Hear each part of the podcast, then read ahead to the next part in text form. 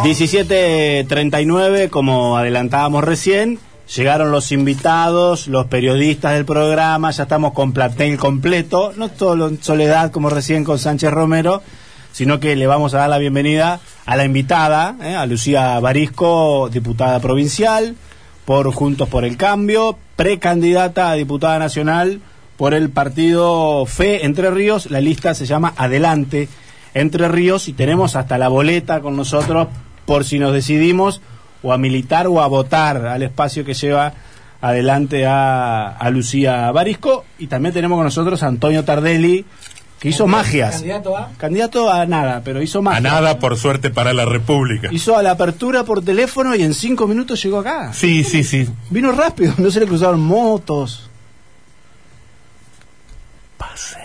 Paso en rojo. Bueno, no lo Quiero, quiero, quiero. Buen día, buenas tardes, Lucía. Buenas tardes, ¿Cómo le va? ¿Cómo le va? Yo, este, hoy quería arrancar el programa de verdad hablando del desastre que es el tránsito de Paraná, pero cuando digo desastre, me incluyo, me- me- Claro. absolutamente. Creo que soy parte del problema. Gran cuota de No, responsabilidad. no, no, no, no. Yo lo he visto manejar. Sí, sí. sí, sí, no, no quiere que dé fe. No, no, soy parte del problema, pero qué desastre. Yo, yo, sí, a ver, yo hago una encuesta acá. Barisco, por su tradición municipal, debiera saber más que todos nosotros juntos. Pero si yo le pregunto a usted, Sánchez Romero, ¿qué significa el cordón sin pintura? Uno. ¿Qué significa el cordón con pintura blanca? Dos. ¿Qué significa el cordón con pintura amarilla? Tres. ¿Qué significa el cordón con pintura amarilla y negra? Cuatro. ¿Qué significa el cordón con pintura roja? ¿Alguien se anima a contestarme esas Yo, cinco yo, preguntas? yo, Ah, yo. Gestión Osuna, gestión Solana, gestión Val, gestión Barisco, no, gestión no. Aye. Usted, usted con su apellido tendría que saber todo esto. No, Barisco. sí, sí, igualmente creo que también la sincronización de los semáforos se, se, varió. No se me escape. No se- ¿Usted podría responderme esas cinco cosas? Sí, alguna de estacionar, otra que no se puede estacionar.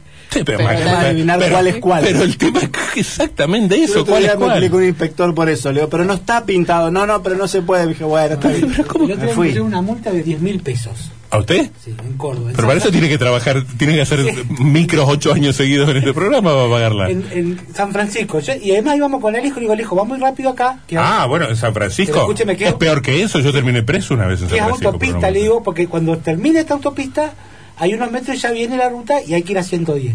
Estoy llegando al final de esa autopista, policía, discúlpeme, iba a 120. No, bueno, pero está el radar, está no, el radar. no, pero yo digo, que el radar cazabobos. Pero Dijimos, si con vamos este, a con 120, le digo. Con este no me hacemos millonarios. Vamos a lo- 120, le digo, sí, está en no sé-. ¿Cómo si esto autopista? No, me dice, esto autovía. Empezó la discusión. Ayer, ¿Cuál es la diferencia? Semántica. ¿Cuál es la diferencia? No supieron decírmela. Mm. Tuve que volver Bueno. a Paraná. ¿Y sabe cuál es la diferencia entre autovía y autopista? Ah, ¿Alguien la sabe? no, yo no. Bueno, tengan en cuenta porque le van a meter una multa. Bueno, yo quiero que de la, acá. auto- la- la autovía Sí. Recibe flujo este, de, de calles laterales. Sí, la autopista no, tiene que dar la vuelta por el rulo e ingresa paralelo a la ruta. Mira vos. Así que cuando usted vea que hay calles que vienen o rutas que entran directamente a la... a la- No sabe la utilidad que será para al- no, no, no sabe la utilidad que será para mí en medio de, en medio de un viaje saber si voy por una autovía o por una autopista. Me Bueno. cambia el viaje. Bueno, eh, quiero que de acá a las 7 de la tarde algún oyente en la medida de lo posible apelando a la sabiduría y no a Google ni, es- ni a un llamado telefónico a un zorro amigo este mm, nos diga la di- porque hoy hoy vi Pero que no me cree que son las diferentes no, gestiones no. que pintaron. ¿Qué el- significa el cordón rojo, qué el blanco, qué el amarillo, qué el amarillo y el, y el negro?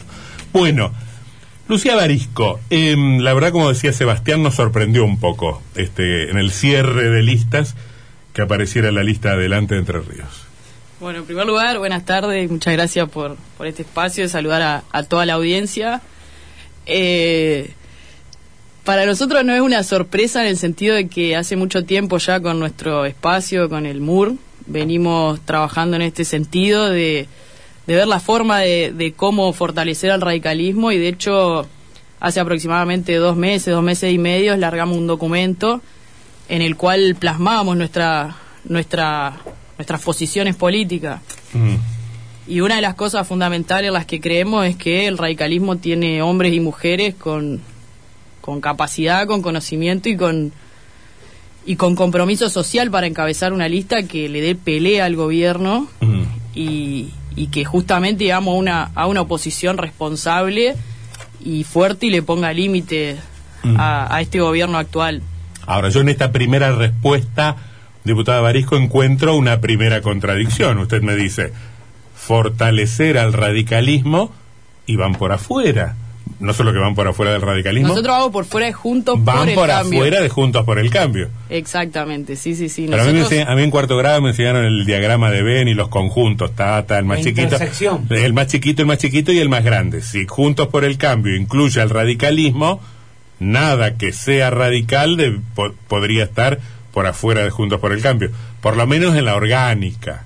No, sí, sí, pero estamos en una en una situación que creo que excede excede todo en cuanto a que en primer lugar estamos en un en un momento clave para la provincia para ya llevamos casi 20 años de, de gobiernos peronistas y nosotros creemos que el radicalismo debe ser protagonista de, del, del proceso de cambio que viene, que debemos generar una alternativa y que los principios y los valores del radicalismo son fundamentales para que para que la ciudadanía vuelva a confiar en la política y en las instituciones. Mm. Y en ese sentido es donde nosotros veníamos planteando ya no solamente que, que el radicalismo debe protagonizar este cambio, sino también nuestra oposición a que Frigerio encabece una lista dentro de Juntos por el Cambio en la que solamente esa interna pretende convalidar su, su estrategia personal. Mm. Es decir, él vio fracasar su- sus planes en Buenos Aires, para nosotros es, es un visitante en la provincia, fue legislador de la ciudad de Buenos Aires, estuvo en el banco de la ciudad, eh, y no, no, no, no nos gusta eso de que viene a imponer a través de encuestas y del marketing y la antipolítica, cuando justamente, digamos, lo que estamos haciendo es política y yo valoro mucho y, y rescato la buena política. Creo Eh, que eso hace falta hoy en día de, de volver a, a los valores, a los principios y que el radicalismo en ese sentido tiene muchísimo para dar y debe ser protagonista. Mm. Bueno, pero hay un sector del radicalismo, Galimberti Schneider, por ponerle nombres propios, que dijo una cosa parecida a la que usted acaba de decir, que Frigerio no encabece. La lista debe ser encabezada por un representante del radicalismo. Si ese es el planteo, ¿por qué no están ahí? ¿Por qué no pudieron confluir? Nosotros mantuvimos en nuestro espacio charlas, conversaciones con el espacio de Galimberti y Schneider, pero entendimos que nuestras opiniones y nuestros posicionamientos no eran tomados en cuenta o por lo menos con la seriedad que, que correspondía en cuanto a que no queremos ser furgón de cola del PRO. El radicalismo tiene muchísimo más para aportar y, y como le decía Antonio, ya han sido recetas que ya fracasaron y que ¿Cuál- De- ¿Cuáles? de, de digamos de Las que de- el PRO encabece, ah. de que el PRO no permita al radicalismo tomar ninguna decisión importante en cuanto a la política y tenemos muchísimo para aportar. Yo creo que el gobierno anterior hubiese sido mucho mejor si el radicalismo hubiese tenido la voz un poco más alta y, y, si, hubiese, y si hubiese hecho respetar porque eh, bueno, está a la vista de todo. Primero y, y principal que una de las cuestiones que menos concuerdo es que se llenaron la boca hablando de la república, la república, la independencia de poderes y fue lo que menos respetaron y yo lo viví en carne propia y para mí eh, no fue algo solamente a nosotros, hacia nosotros, sino que para mí una eh, es una cuestión trascendental en democracia que se respete la voluntad popular y, y se respete el Estado de Derecho. Mm, Si a mí me, perdón, Sebastián, si a mí me preguntaran dónde está la clave de la candidatura de Lucía Barisco, me parece que buscaría una explicación por esto que usted acaba de insinuar recién. Esto es, ustedes vieron en el proceso judicial que eh, involucró a su, a su padre, al fallecido Sergio Barisco, una mano de la política nacional y concretamente del gobierno del PRO. Sí, no solamente que la vimos, sino que tienen, lo, a ver, dejaron las marcas en todos lados. El, el jefe de la Policía Federal, que fue, digamos, el responsable de, de todas las irregularidades que sucedieron acá, es quien hoy se pasea con Rogelio Frigerio como un militante más. Pero le vuelvo a insistir, digamos, mi cuestión personal eh, no tiene que ver 100% con esto. Roncaglia, yo- pero ¿se refiere a Roncaglia? Ajá, Néstor Roncaglia. Entrerriano. Sí, sí, porque la, la semana pasada justamente acá Frigerio y Benedetti hicieron una, una mención especial a la, a la figura de Roncaglia. Sí, pero de jefe de la Policía Federal a militante raso, digamos. La militancia ya la venía haciendo desde su lugar como Policía Federal.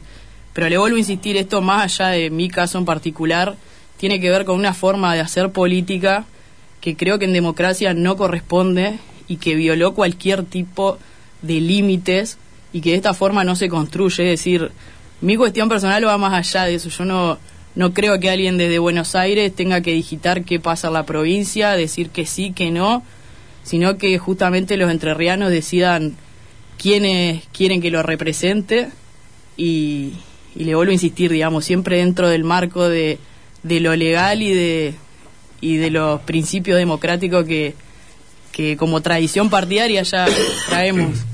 Lucía, eh, nosotros hablamos mucho con los eh, las figuras, los dirigentes políticos, los días de cierre, y nos contaban desde el sector de Galimberti que estaban hablando con ustedes y decían, no el barisquismo no pide lugar específico en la lista, sino protagonizar y estamos dispuestos a ir con ellos, y daban como por seguro algún cierre con dirigentes barisquistas.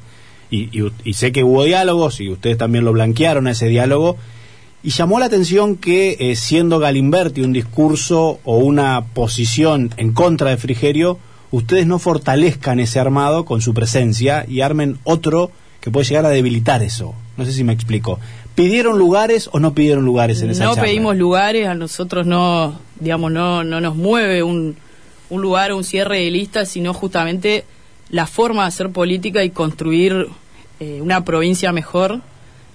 Eh, en ese sentido, como decía vos, Seba, hablamos con el sector de Galimberti, pero, pero bueno, no vemos que, que eso tenga la fuerza suficiente para el día de mañana pelear y justamente no, no, no nos queremos subir al, al juego de Juntos por el Cambio. Hoy Juntos por el Cambio está configurado de una forma que para lo único que va a servir es para convalidar la estrategia personal de, del candidato del PRO. Mm.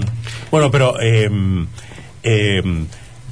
esto es interesante porque en estas elecciones efectivamente se juegan cuestiones vinculadas con la composición de la Cámara de Diputados y del Parlamento y se empiezan a jugar también cuestiones de cara al futuro. Hay muchos que piensan 2021 como un trampolín o la posibilidad de plantar una banderita de cara a 2023. A mí me parece que eh, que su sector, este, Lucía, es de los que más piensan en 2023.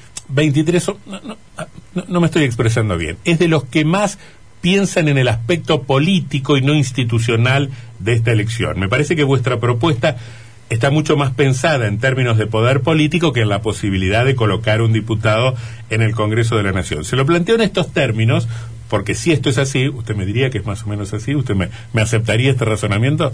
No, no, a ver, nosotros por supuesto que miramos el 2023 y para el 2023 se requiere de una construcción sólida que va a llevar tiempo y demás. Lo que sí no queremos que sea es un trampolín de una candidatura a otra. Mm. Eso tampoco estamos de acuerdo, pero sí, desde ya que desde que recuperamos la democracia en el 83 con Raúl Alfonsín al, al día de hoy, ya más de 30 años ha gobernado el PJ esta provincia y no hay duda de la responsabilidad de los problemas estructurales que tienen Mm. que tenemos digamos como provincia en cuanto a salud, en cuanto a lo institucional, en cuanto a la educación. Bueno, justamente- la situación económica financiera también está sí, sí. muy mal. Justamente me planteaba eso en esos términos, en, en términos de que priorizan, porque yo le podría decir, y muy bien, pero el 14 de diciembre a la noche, a, la suma de a la suma de Frigerio y Galimberti le terminan faltando 30.000 votos para ganarle a Cresto. Y en una de esas, esos 30.000 votos se los llevó Lucía Barisco. ¿Quién es la culpable de que se pierda ante el peronismo que gobierna hace 20 años? Lucía Barisco. No, nosotros no lo, no lo vemos de esa forma. Justamente esta es una elección legislativa eh, que realmente lo que nos proponemos es, por supuesto, digamos, sentar las bases para una construcción eh, seria de cara al 2023 que, como le decía anteriormente, va a llevar tiempo y demás. Ahora, son las circunstancias y en eso no, no, no me voy a subir a una ola por oportunismo o no oportunismo, sino que la verdad que realmente en esta elección voy por absoluta convicción y, y no estoy especulando nada si un candidato u otro. Creo que nos merecemos una alternativa mejor de lo que ya está y de lo que se armó, que ya vimos que en otras circunstancias fracasó y también creo que es muy importante la forma en la que pudimos lograr armar la lista junto con Daniel Prost, que eh, es un contador de acá de la ciudad de Paraná, es radical, de hace del 83 se afilió, Alejandra Enaola también es, es una militante radical de acá de la ciudad de Paraná, y, y mirar para adelante porque si bien ellos son profesionales destacados en sus actividades privadas, están comprometidos en trabajar por, por una alternativa superadora. Lucía Barisco, precandidata a diputada nacional por la lista 77, adelante de entre, eh, adelante de Entre Ríos. Es el partido FESI, el partido que era de... El Momo Venegas. Del Momo Venegas, pero si se, se- ahora es, No, no, no, si ahora no, es peronista. No, no, no, en el el Momo Venegas, bueno, el Momo Venegas falleció, ¿no? Y este, y entró, como, como nos decía un amigo, entró todo en, en el problema de la sucesión, los campos, los bienes, hay un lío bárbaro ahí, y también la franquicia del partido FE, ¿quién se la deja? Si los peronistas, si los radicales. No, porque, no, perdón, porque la UATRE volvió al kirchnerismo. El partido FE tiene independencia en cada una de sus provincias para hacer los acuerdos que considere. De hecho, en el 2015 eh, participó con nosotros dentro de, de la alianza y, y bueno, y en esta, en esta última oportunidad, al momento de cerrar las listas, decidieron no integrar, seguramente desilusionado como muchos de nosotros.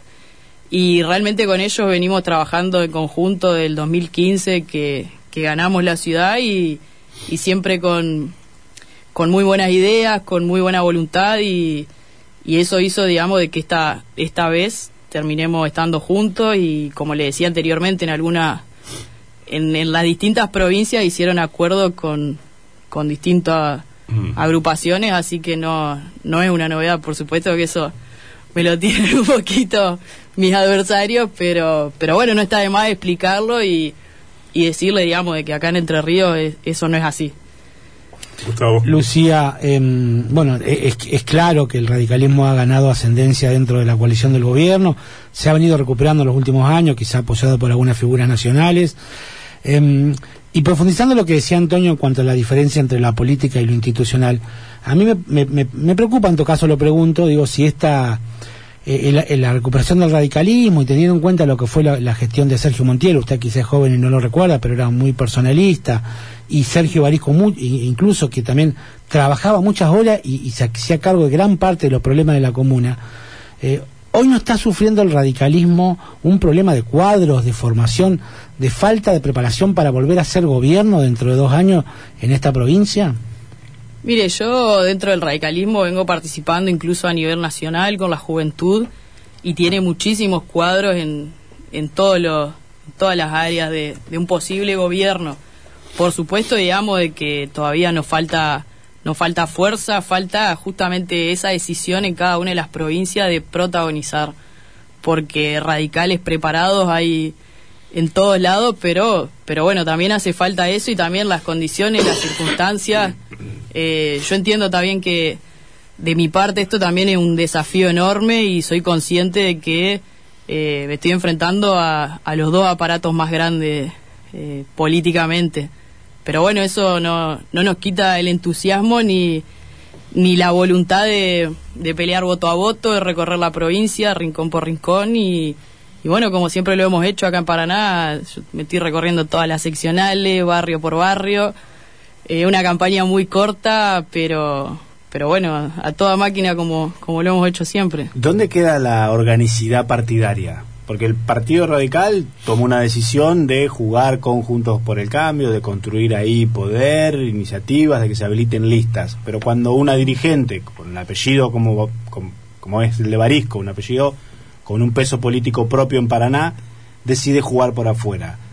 ¿Dónde queda esa, esa- ese, ese rol partidario de la UCR, que es una tradición? En mi caso en particular, sigo siendo afiliada a la UCR. eh, no, no pedí ni la suspensión ni nada y lo voy a seguir siendo eh, más allá de, del aficho, ¿no? Creo que se trata de principios, de valores y, más allá de la tradición familiar, eh, por convicción personal, voy a hacer radicalismo hasta el último de mi día. ¿La pueden sancionar o no por jugar por afuera? ¿El peronismo alguna vez sancionó a aquellos que se fueron por listas? Por afuera? Creo que la situación es particular porque, como le mencionaba anteriormente, hay diferencias políticas enormes con, con el sector que, que hoy encabeza una de las listas de, de Juntos por el Cambio. En ese sentido también, eh, esta persona del PRO ha sido justamente quien ha tenido un comportamiento siempre antirradical y que se ha encargado de manosear y, socavar al partido y, menospreciar las estructuras partidarias. Entonces, La, interrumpo un instante, porque esto, em, porque esto me lleva a pensar que ustedes usted podría, usted y su grupo podrían efectivamente mantener este discurso, como sugiere Sebastián, hacia el interior del radicalismo y darle la interna a Frigerio. El tono de su discurso me, me hace pensar a mí que ustedes no estarían dispuestos a someterse al juego de mayorías y minorías en una eventual interna o paso de Juntos por el Cambio, o ir detrás del frigerio, detrás del frigerio, o voy un poco más lejos. ¿Ustedes estarían a favor de romper la sociedad con el PRO? Creo que eso lo va a decidir la- a nivel nacional la convención, pero sí, digamos, hay diferencias irreconciliables y le vuelvo a insistir, eh, esto no es una cuestión personal, la forma de hacer política y las prácticas que utilizaron, eh, violando el Estado de Derecho, para mí es sumamente peligroso que personas con esas ideas, con esas prácticas puedan llegar al poder. Mm.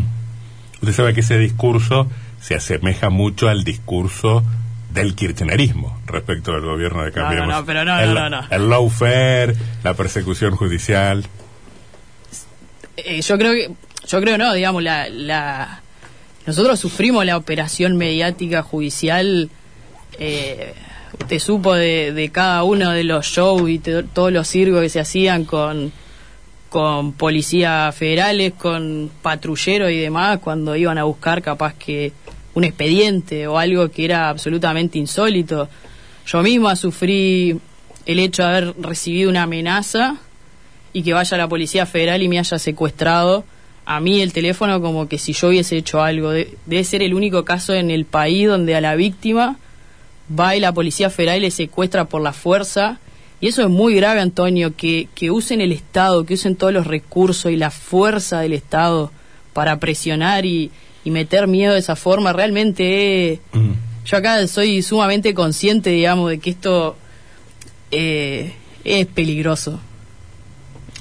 Pregunto, eh, el radicalismo de Paraná, como decían los compañeros acá, estuvo hegemonizado durante muchos años por, por el apellido Barisco. Yo el otro día trataba, estaba tratando de sacar cuentas en qué elección de 1983 para acá el candidato radical a intendente no fue un Barisco. Y creo que la única es 1987 con Felipe Ascúa. Creo que después entre Humberto padre, Humberto hijo y Sergio acumularon casi todas. ¿Me equivoco? Eh, no, no, eh, eh, Esa, ese dato es cierto. El único, el único eh, candidato a intendente de Paraná que, que no fue Barisco fue mm, fue Sergio, eh, fue Oreste Felipe Ascúa en 1987. La, la, la pregunta es ¿Qué pasa después de la desaparición? de- es difícil para usted porque es su padre, no solo un dirigente político. Nosotros lo miramos a Sergio Barisco como un dirigente político. ¿Qué pasa después de la desaparición física de Sergio Barisco con el radicalismo y con el MUR? Uno también tiene la Bien. sensación de que el MUR, que era el, el espacio este, político del barisquismo en Paraná, también es como que se ha disgregado un poco. Perdón, una. Le, me, permítame contestar una cosita de la pregunta anterior Sí. respecto a que mencionó el kirchnerismo. Nosotros, desde el radicalismo y nuestro espacio interno, siempre hemos estado en la vereda enfrente, como lo seguimos estando. Hemos sido muy críticos de cómo han gestionado la pandemia, la cuestión sanitaria, eh, cómo han gestionado el- la economía, que cada vez es más difícil y está más grave la situación. En ese sentido, seguimos con, con la misma idea y las mismas convicciones, eh, enfrentando al kirchnerismo también. Por eso, esta es una propuesta alternativa, nueva. Y volviendo a la, a la última pregunta que me mencionabas. Y, eh, yo quiero- y yo vuelvo al anterior. Quiero saber cómo van a hacer para reconciliarse con el PRO si es que les interesara en determinado momento reconciliarse con el PRO. En los términos de su discurso eso es muy difícil, me parece. Quizás si son otros Salvo- actores, salvo, más, claro. no sé, pero eh, Que justamente, se- digamos, los que, se hoy están en para- la cancha... Que se radiquen entre Ríos Marcos Peña y no, No, no, no, no, no, también fueron parte de todo de las mismas prácticas y no solamente lo hicieron acá en Paraná, sino en muchos otros lados. Al, al senador de La Pampa también le armaron una causa y estar las escuchas donde dicen eh, de la AFI que había que sacarlo de la cancha para, para que no sea candidato a gobernador. Esas escuchas están y, y nosotros creo que a poquito también vamos a llegar a la verdad de todo lo que pasó, pero Mm. que, que fueron ellos, no cabe ninguna duda. La última cuestión judicial que tuvimos fue el fallo de casación, que llamativamente nosotros presentamos los papeles un viernes y el lunes siguiente o el martes, teniendo en cuenta que eh, pasaron dos días inhábiles, ya tenían un fallo de 300 páginas, donde ni siquiera, no solamente que no leyeron lo nuestro, sino que no contestaron nada, y o casualidad, que eran los mismos dos jueces que iban a jugar al pádel a la Quinta de Olivo con Mauricio Macri, digamos, lo- los operadores judiciales existieron y, y- y tienen los dedos marcados y nosotros denunciamos a Mauricio Macri en, en esas presentaciones, digamos, no podían no excusarse o, o hacerse los distraídos. Estaba pendiente lo de la UCR de Paraná y el MUR. Así es. El MUR tiene alrededor de 30 años de, de vida, lo fundaron eh, Humberto y Magda, mis abuelos, ahí primero el local estuvo en calle Ramírez, después pasó a calle Buenos Aires y por supuesto que como todo espacio político ha tenido sus épocas buenas, sus épocas malas, hemos ganado elecciones, hemos perdido, pero siempre hemos seguido al pie con, con la militancia de todos los días, de estar en cada uno de los barrios, en cada una de las seccionales, formando los grupos de estudio, los grupos técnicos, y en ese sentido eh, vamos a seguir fortaleciéndolo y, y, digamos y seguir dedicándonos porque es algo que nos apasiona. Mire, si, si a mí yo no tuviera la, la convicción de estar hoy en esto con todas las cosas que, que han pasado en lo familiar y demás, eh, podría estar en otro lado, no sé, abriendo mi estudio jurídico, que si Dios quiere lo voy a abrir, pero pero ¿Usted es me, abogada? me apasiona. ¿Usted es Soy- abogada? Soy abogada. Lucía, eh, en, en este aspecto de la conversación y de, y de- de lo que implica el apellido Barisco, ¿les interesa, después de todo lo que pasó, de la caída, si se quiere, al llano del barisquismo, la- el triunfo electoral en Paraná, la gestión, la causa por narcotráfico, la condena, la enfermedad, la muerte de Sergio, todo esto que pasó en los últimos años, que fueron muchísimas cosas? ¿Les interesa a ustedes como espacio político medir cómo quedó el apellido Barisco a nivel provincial con esta elección? No, eso no se trata de medir, porque acá no, juega eh, a ver ningún ego personal ni nada de eso. Nosotros hacemos política y la forma de, de someternos a las urnas, de someternos a la voluntad popular. Sí, pero usted sabe que hacer política con 50.000 votos atrás o con 200.000 no es lo no, mismo. pero, a ver, Seba, ¿cu- ¿cuántas veces dijeron que tal partido, tal sector eh, no existía más porque estaba pasando un mal momento? Y, y eso no es así, digamos, en política nadie muere.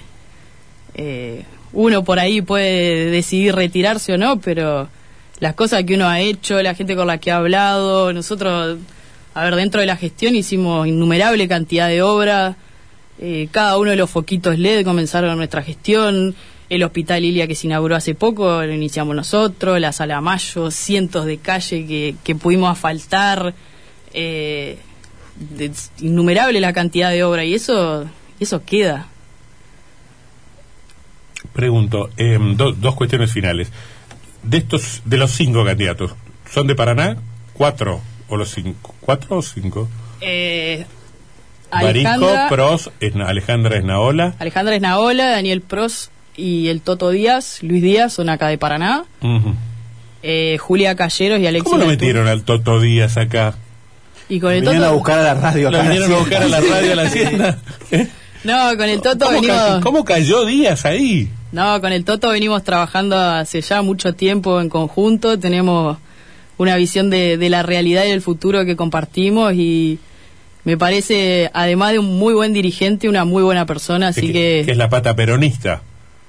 Se podría decir, pero tenemos un, una mirada en común, digamos. En, él cuando le tocó ser concejal hasta 2019 pudimos trabajar muchas ordenanzas en conjunto, Mm. eh, participamos, después también estuvo en la lista nuestra, eh, ya venimos trabajando hace ya mucho tiempo y, y le vuelvo a insistir, para mí es una alegría trabajar no solamente con buenos dirigentes, sino muy buenas personas. Yo no sé si, si es un elogio o un problema, pero siempre se ha dicho que en el radicalismo lo más parecido a los peronistas son los bariscos. Para mí, ser abierto, estar dispuesto al diálogo y llegar a consensos creo que es lo mejor. Así que quizá porque nos gusta mucho recorrer los barrios, porque no tenemos horario, en eso eh, puede ser. Eh, la, la pregunta, última pregunta, lo- la, la referencia al peso de Paraná es porque da la sensación de que les interesa particularmente Paraná. Me imagino que buena parte de la militancia de acá al 14 de septiembre estará centrada en este, que es el territorio de origen, y acaso no tanto en el resto de la provincia. Por supuesto que nosotros en Paraná es donde tenemos nuestra base, donde conocemos rincón por rincón, pero también tenemos muchos amigos dirigentes y militantes en el resto de la provincia que ya están trabajando y, y hemos recorrido a poquito y ahora, por supuesto, que vamos a, a darle más fuerte a cada una de esas visitas.